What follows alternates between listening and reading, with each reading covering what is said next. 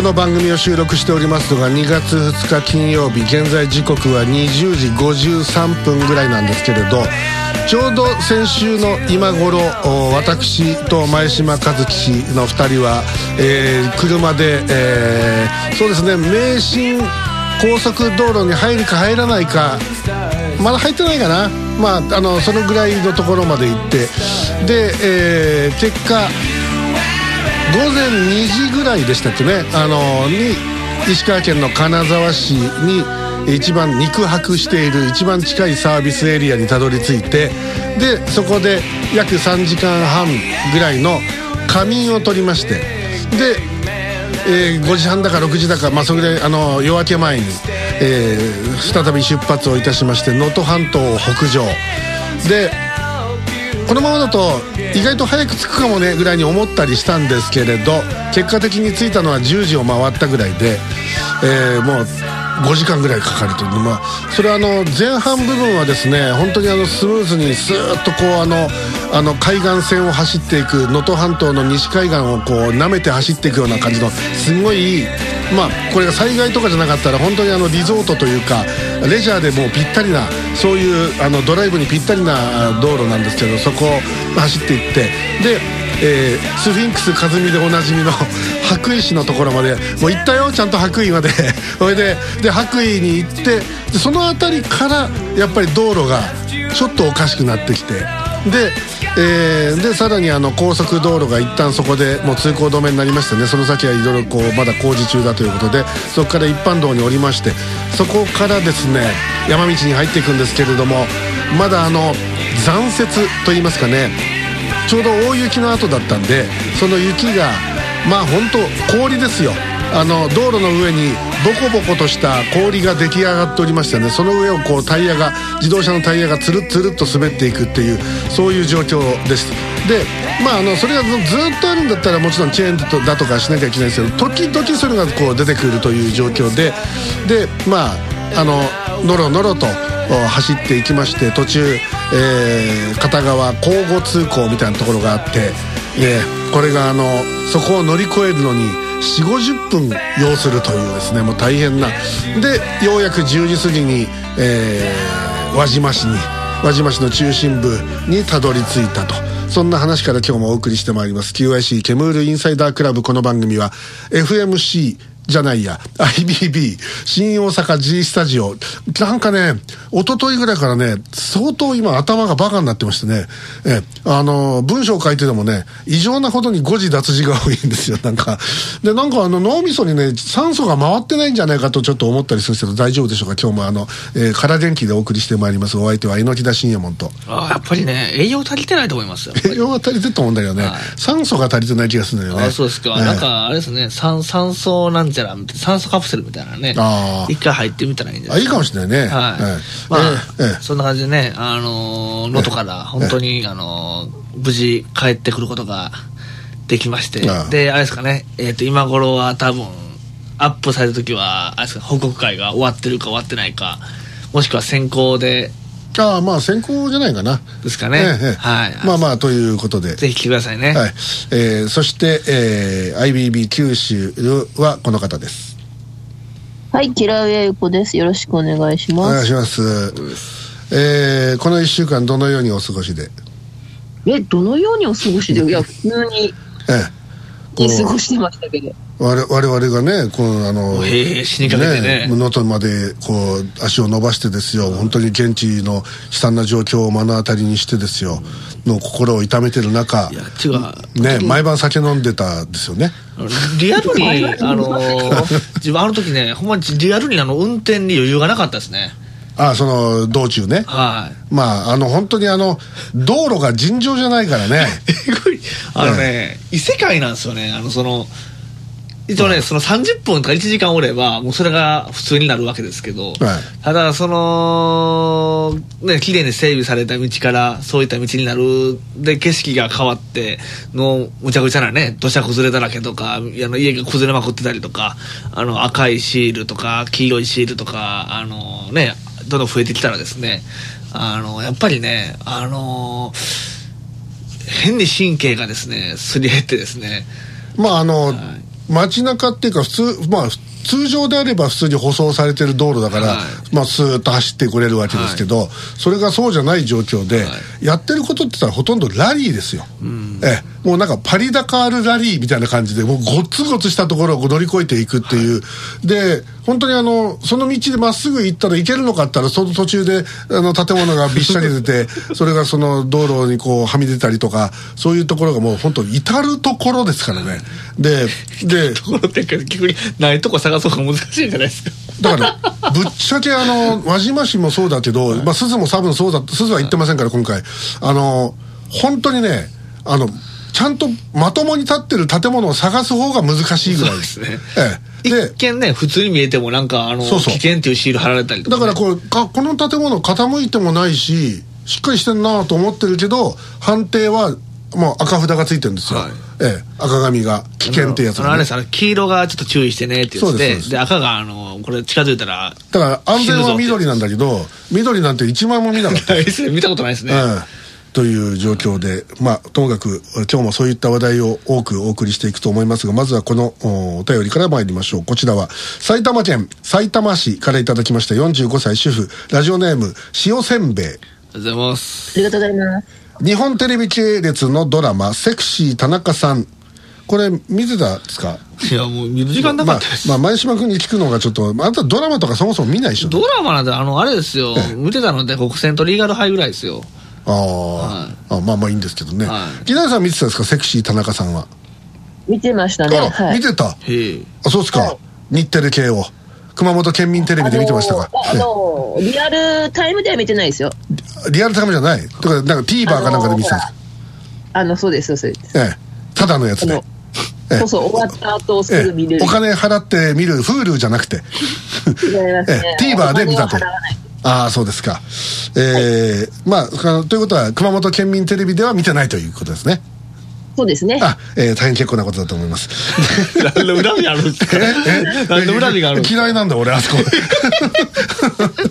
あそこ開局した時から嫌いなんだ俺。いやいやそれはもう偏見ですよ、ただの。違う違う。開局して、はい。ねですが新しい放送局がようやくできたと、ね、で、はい。い、ろんな企画を持ってって、はい。ね、楽しいものを作ってもらおうとはい。思って挨拶に行ったら、はい。すげえ態度の悪いやつが出てきて、はい。後から聞いたら読売テレビの人間なんだけどそいつ、はい。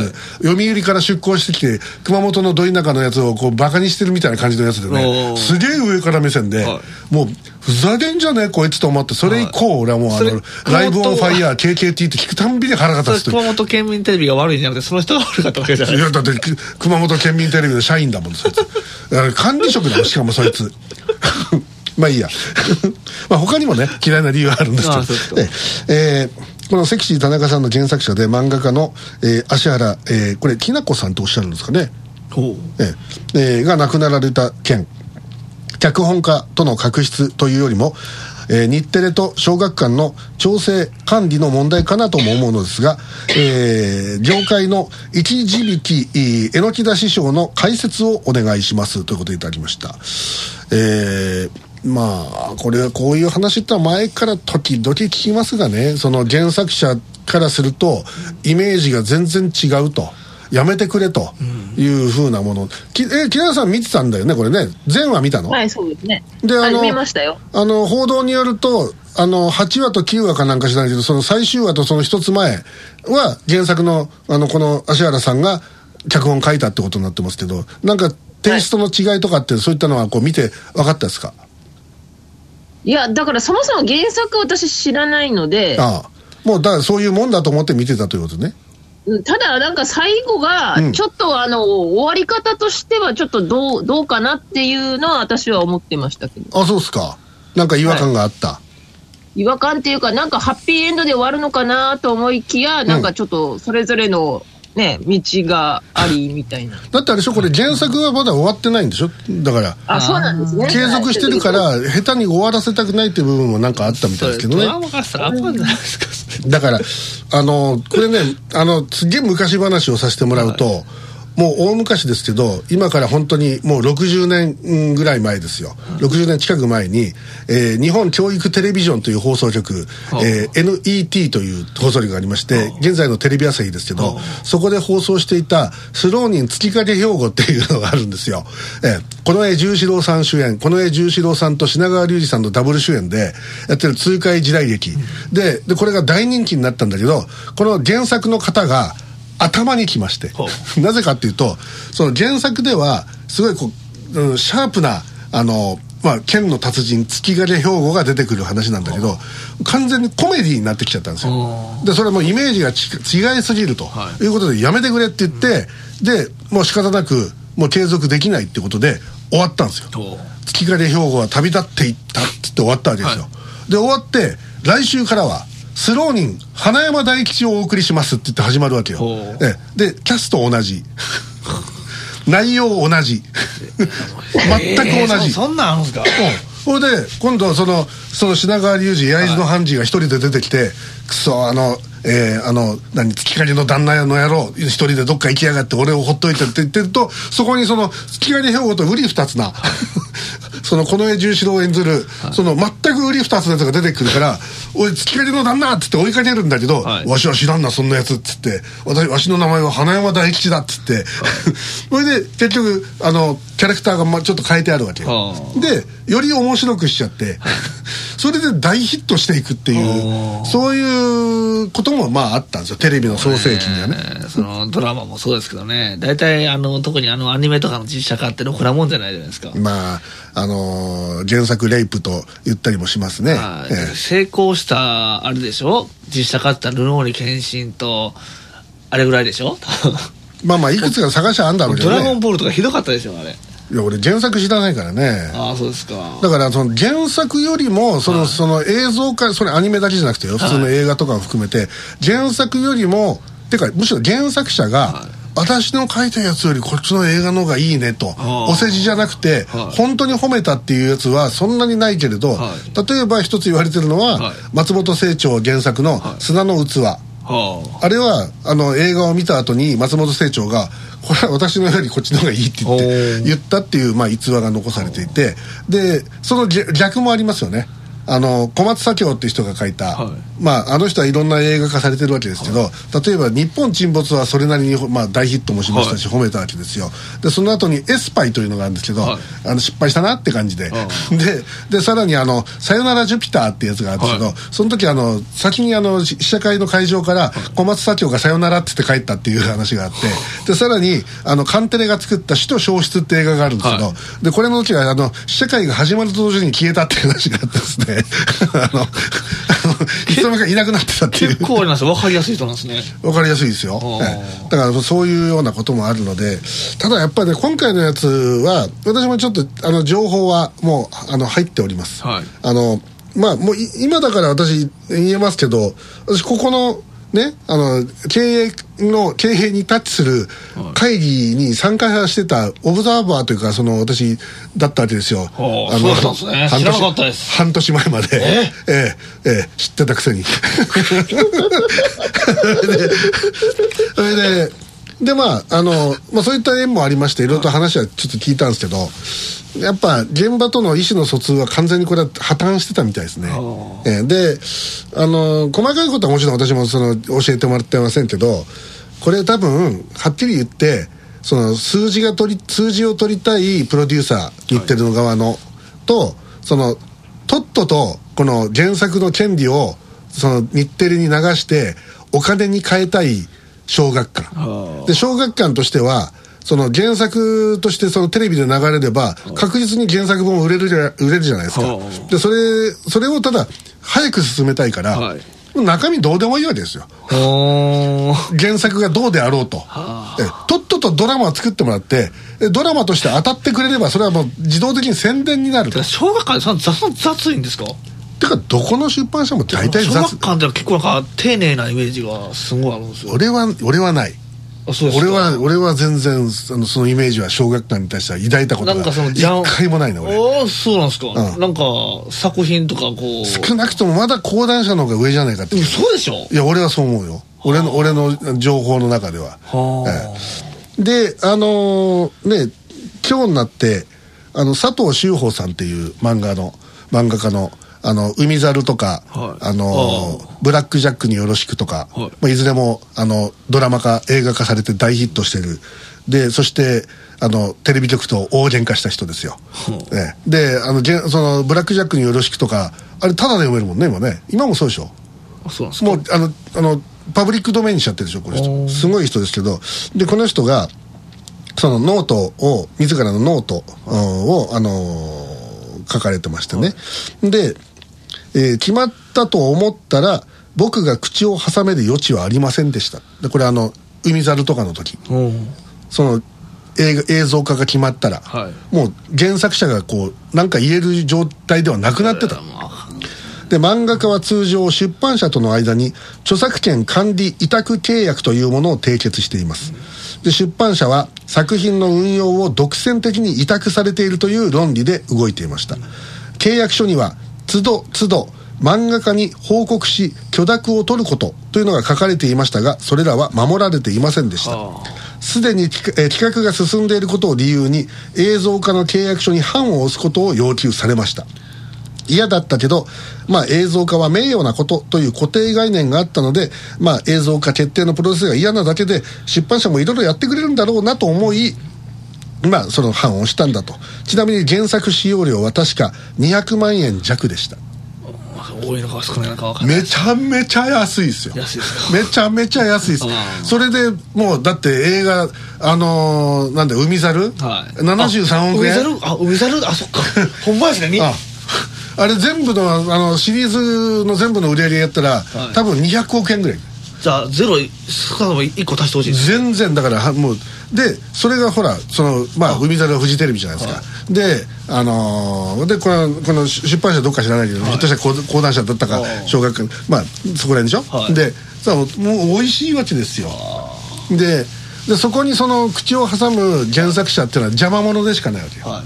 ええ。でだから今回その昨日だったっけ、あのシナリオライターがよしゃいいのに何人かで、あのあれは何？あのあのラジオみたいなやつあるじゃんツツイッターの。なんていうの？ああえっとスペース。スペースなのかな、なんかしらそそんなのやってて、はい。その中で原作者の話ってうぜえよねみたいなこと言い始めちゃって で原作者と会ったことね 会いたくもないとか いろんなことを言って、お大慌てで消してたけど、はい。バカだなこいつらと思ってででも実際そういうやつらがいるのは事実であのまあ本当にだから原作者っていうか原作に対するリスペクトがやっぱりない人がやっぱりいてそんなのがやると本当にいじられていくよね。いやだからねあの本当にそうですね。アニメの原作のあれとかひどいですからねあれ。だからあの私はあの、はい。自分が書くやつはあのシナリオライターがいらないようにしてるんです。はあなぜかというと俺の書いてるのって例えばあの時空け給食にしても何にしてもそうだけどまだ書いてるんですか？あれはもうほもうあのあの終わってる。あ終わってるんですか、であのその途中のねあの説明文のところをね、はい。あのもしあそこをとがきかナレーションに変えるだけで、はもうシナリオになっちゃうように書いてるんですよ。だからあのもう映映像化の時は脚本を榎木田信也もできますんで、えその分のきあのギャラもいただける、えーぜひ皆さんあの、えー全国の映画プロデューサーの皆さん今今チャンスですよまだ。本になる前につばつけとくと安いですよ。え時空給食よろしくお願いしますね。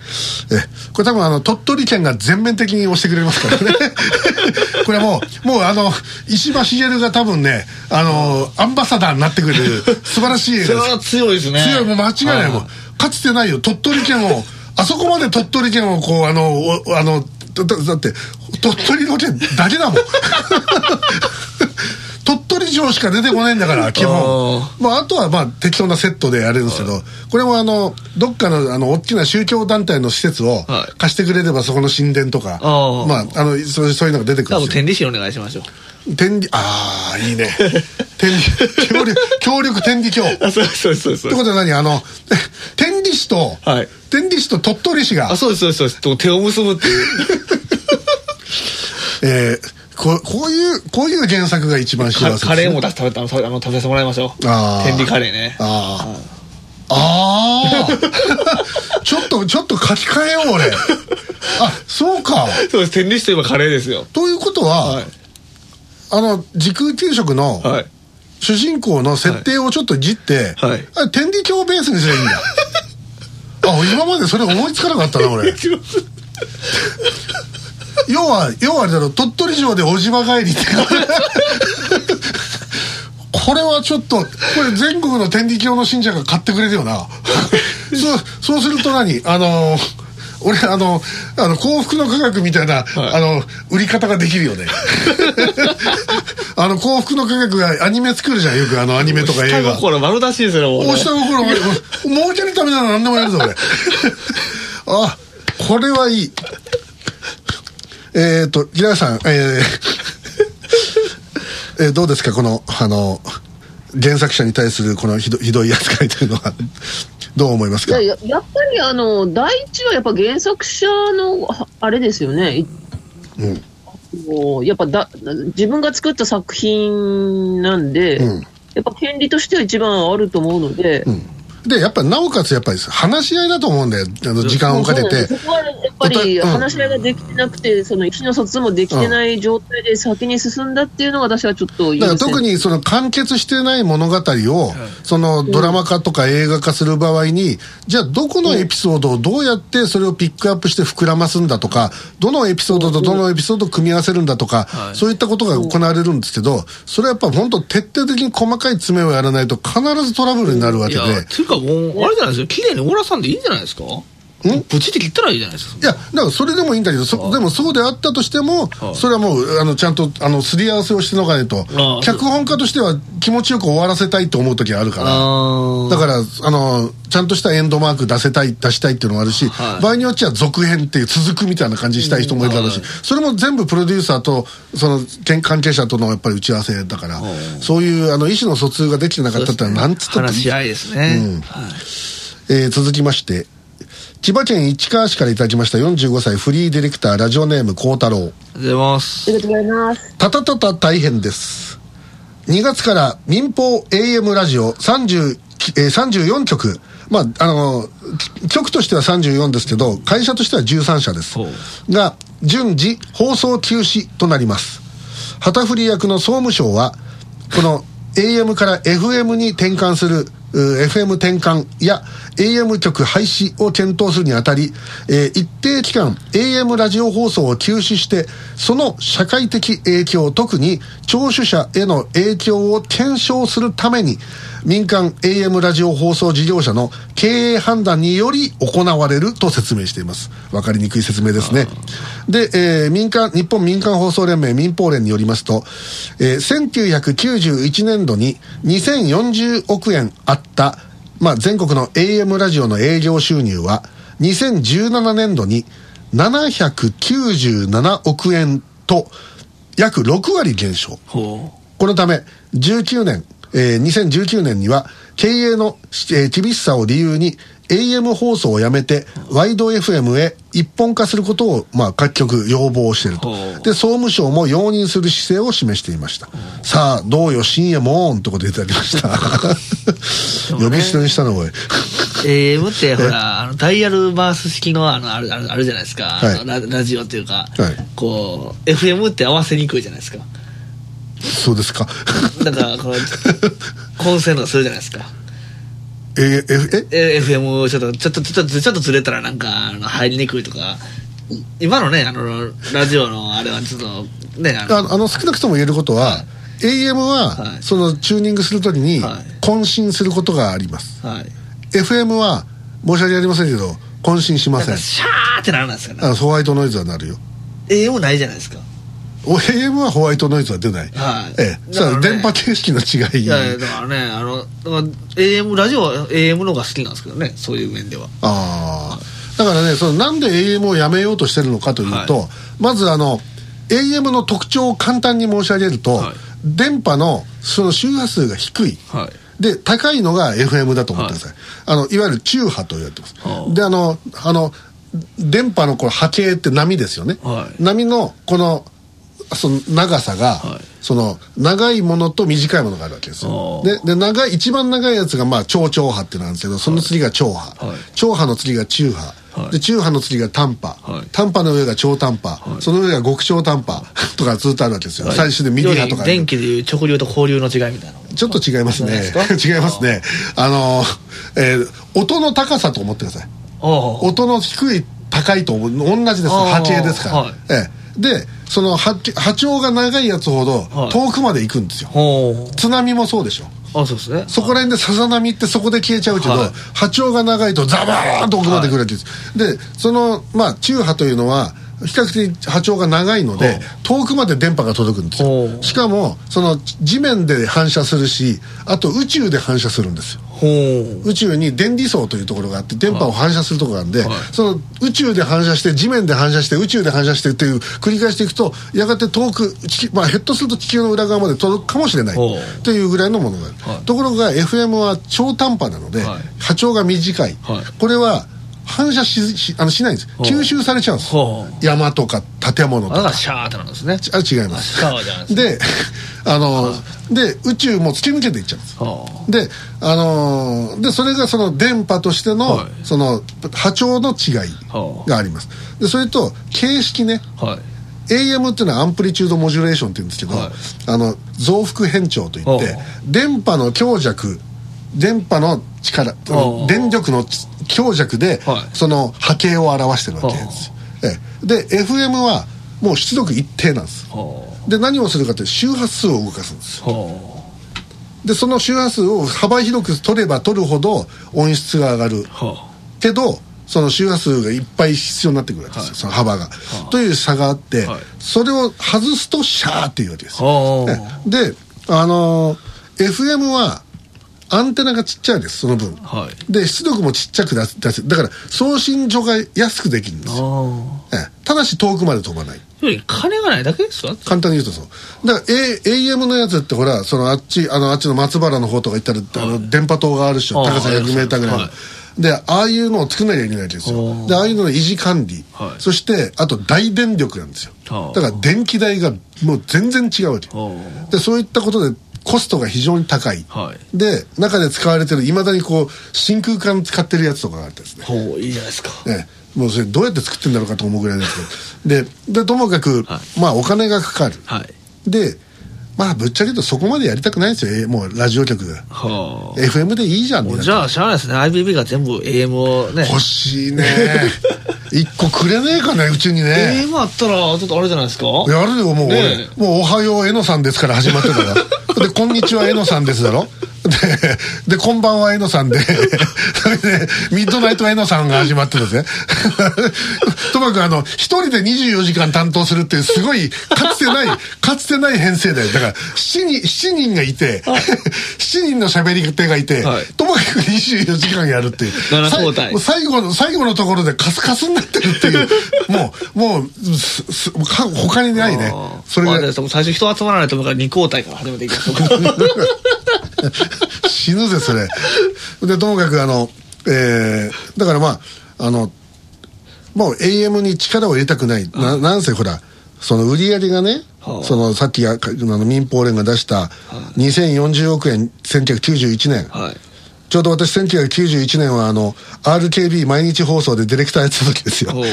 だからこの時は2040億円の中にの売り上げの中に俺はいたわけですけどででそれがねにあのー2020あ20あ1991年が2040億円で、はい。2017年度が797億円ってもうガクンと減っちゃってるわけで、ねはだから何をやっとったんだそいつらはっていうディレクターとかは。はでそれはねまああのつまんなくなるの分かってますよ。あはい。あのまず番組が薄っぺらになっちゃいました。はっていうのはあのそれまではワイド番組もあったけど、はい。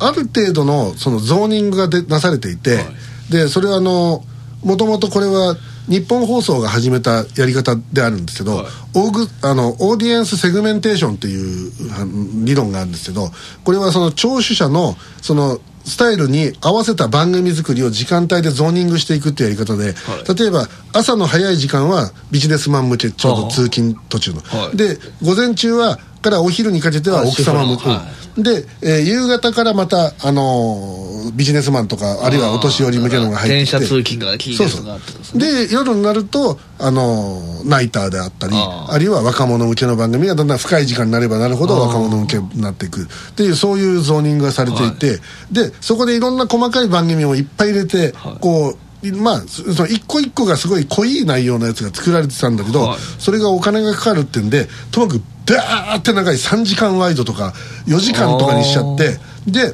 じゃあ1人がそれで3時間ぐらい喋るんだけど、はい。じゃあな何を喋るかって言ったら喋る内容がないわけよ。でじゃあその現場でそのスタッフは何をするかっていうと、はい。ともかくそのスタッフルームには、はい新聞スポーツ紙週刊誌が積んであるんです、は いでそれをそれを見て今日ちょっとどれかど どのネタねどれってどれにしましょうかっつって。それでこう赤枠でく囲ってコピー取ってきてとか。そうそうだよ。QIC のがよっぽどあれじゃないですか。丁寧じゃないですか。そうそうですよ はっきり言ってそうですよ。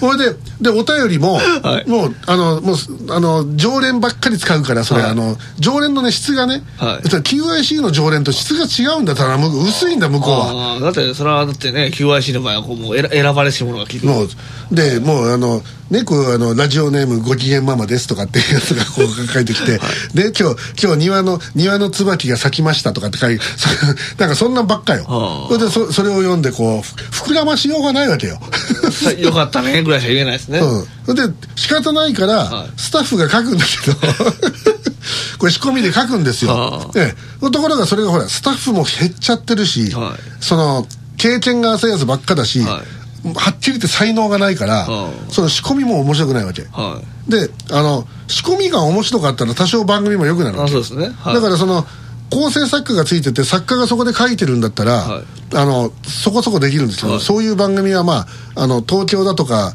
大阪どうかなままああのうまああんま地方にはないです。あってなるとやっぱ内容は薄くなっちゃって、その話どっか今日新聞で読んだぜとかっていう話をやってるわけ、はでわざわざ聞くほどの内容でもないわけでで今度なんか手を変え品を変えやろうとして、はい。スタジオの映像を生配信で見せるようになったわけよ。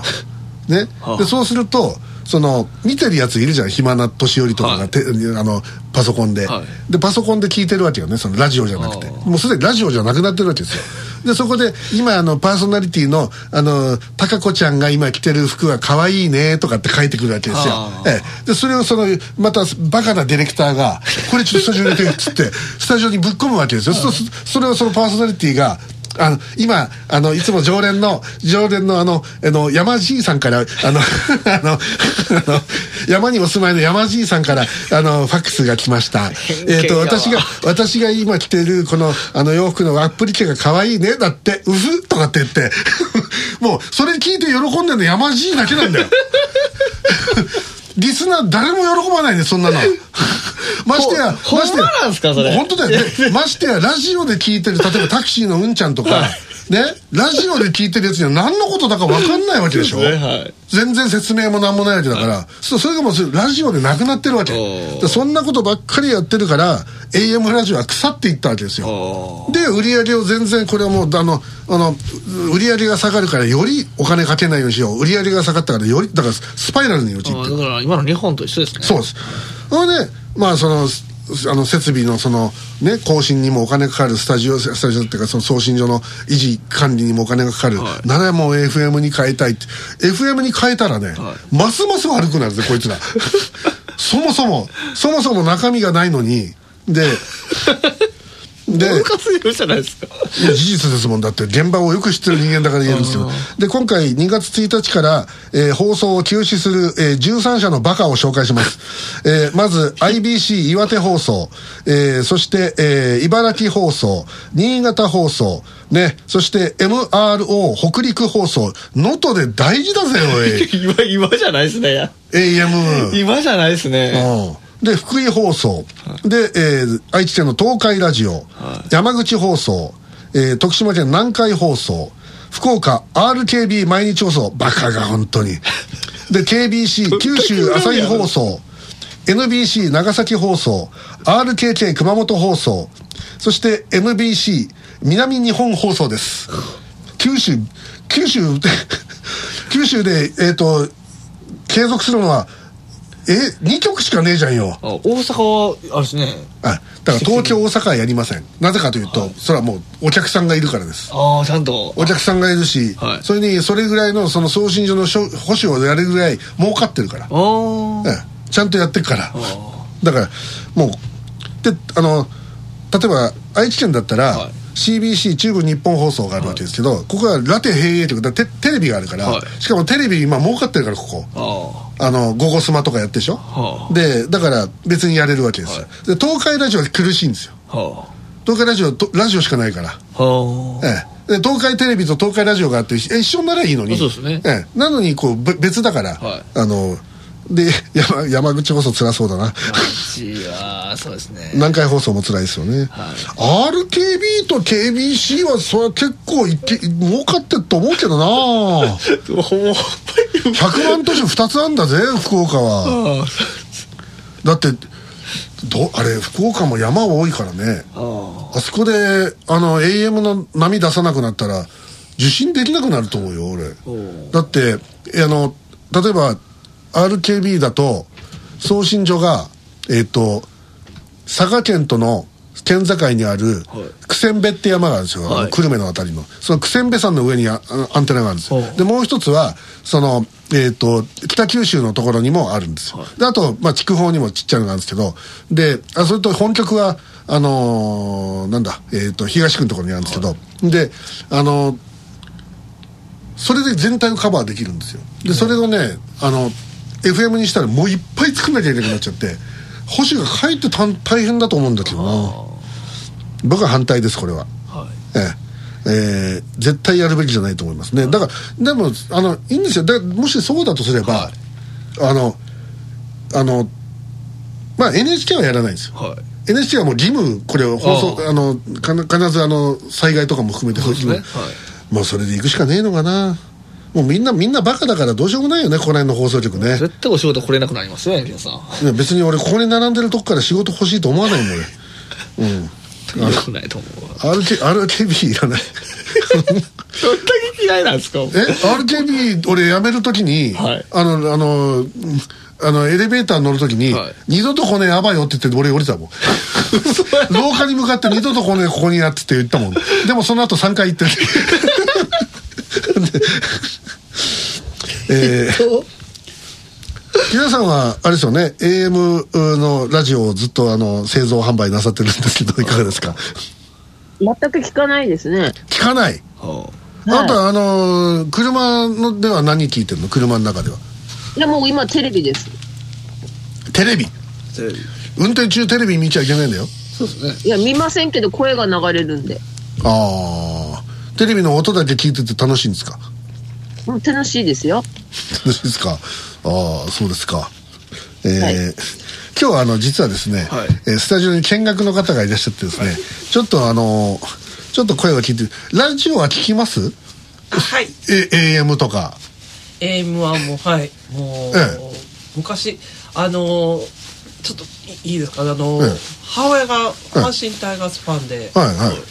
えー道場。ナイタナイタど道場洋蔵さんえっ、とあれはどこだ？えっ、と ABC ねええ。道場洋蔵さんのラジオを聞いて育ちましたああじゃあもうラジオっ子ですね。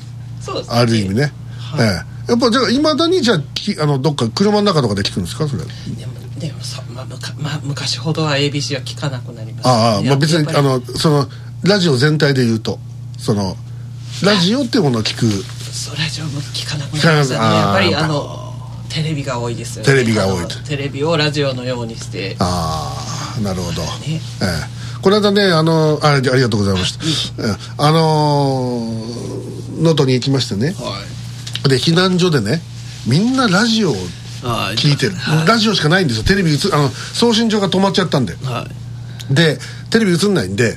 でラジオを囲んでみんなラジオを見て聞いてるという話とてもいい話を伺ったんですけどそのこれあのね日本放送がかつて出したハンドブックの中に、ラジオはかつてテレビであったっていう一言があるんですよ、はでそれ僕はすごい印象的な言葉でいまだに時々使う言葉なんですけどその昔ってラジオを聞いてる時ってそのラジオの受信機を向いて聞いてた時代があるわけですよね。で例えば一家団らんで茶のあの茶ぶ台を囲んでお父っつぁんおっかさん、ね、で子供たちじいちゃんばあちゃんとか。であのタンスの上にラジオが置いてあって、はい。そっちの方みんななんかしないけどラジオを見て こう聞いていた時代。だからゆえにテレビを見てたような形で、えーラジオを聞いていたという、そういう時代の話をしてるんですけどいつの間にかそれがなくなってながら聞きっていうことになってその何かしながら聞いている、でまあそれがそのもうすでにちょっと違ってきてて実は今ちゃんと聞く時代になってんじゃないかなと思って、そのまあポッドキャストにしてもそのラジコみたいにしてもなんかもちろん運転しながらとか、あるいはお料理しながらとかっていう人ももちろんいますけどね、まあねラジコとかはね、あのー自分はねあの最近量をねあの使ってあれですよね。はい。まあともかく、えー面白いラジオ番組を流したいと思ってる放送局の方々 IBB がいます。格安でねいつでもいつでもお声掛けいただければ、えーやりますよ。はい。ということで 一旦 CM いきます。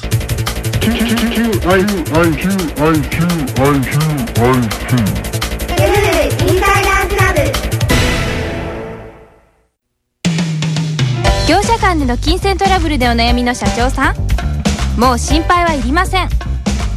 民事トラブルのエキスパート。三代目獄門組がきっとお役に立ちます無人相談窓口いらっしゃい客人も大好評。皆様のシャドーポリスマン三代目獄門組。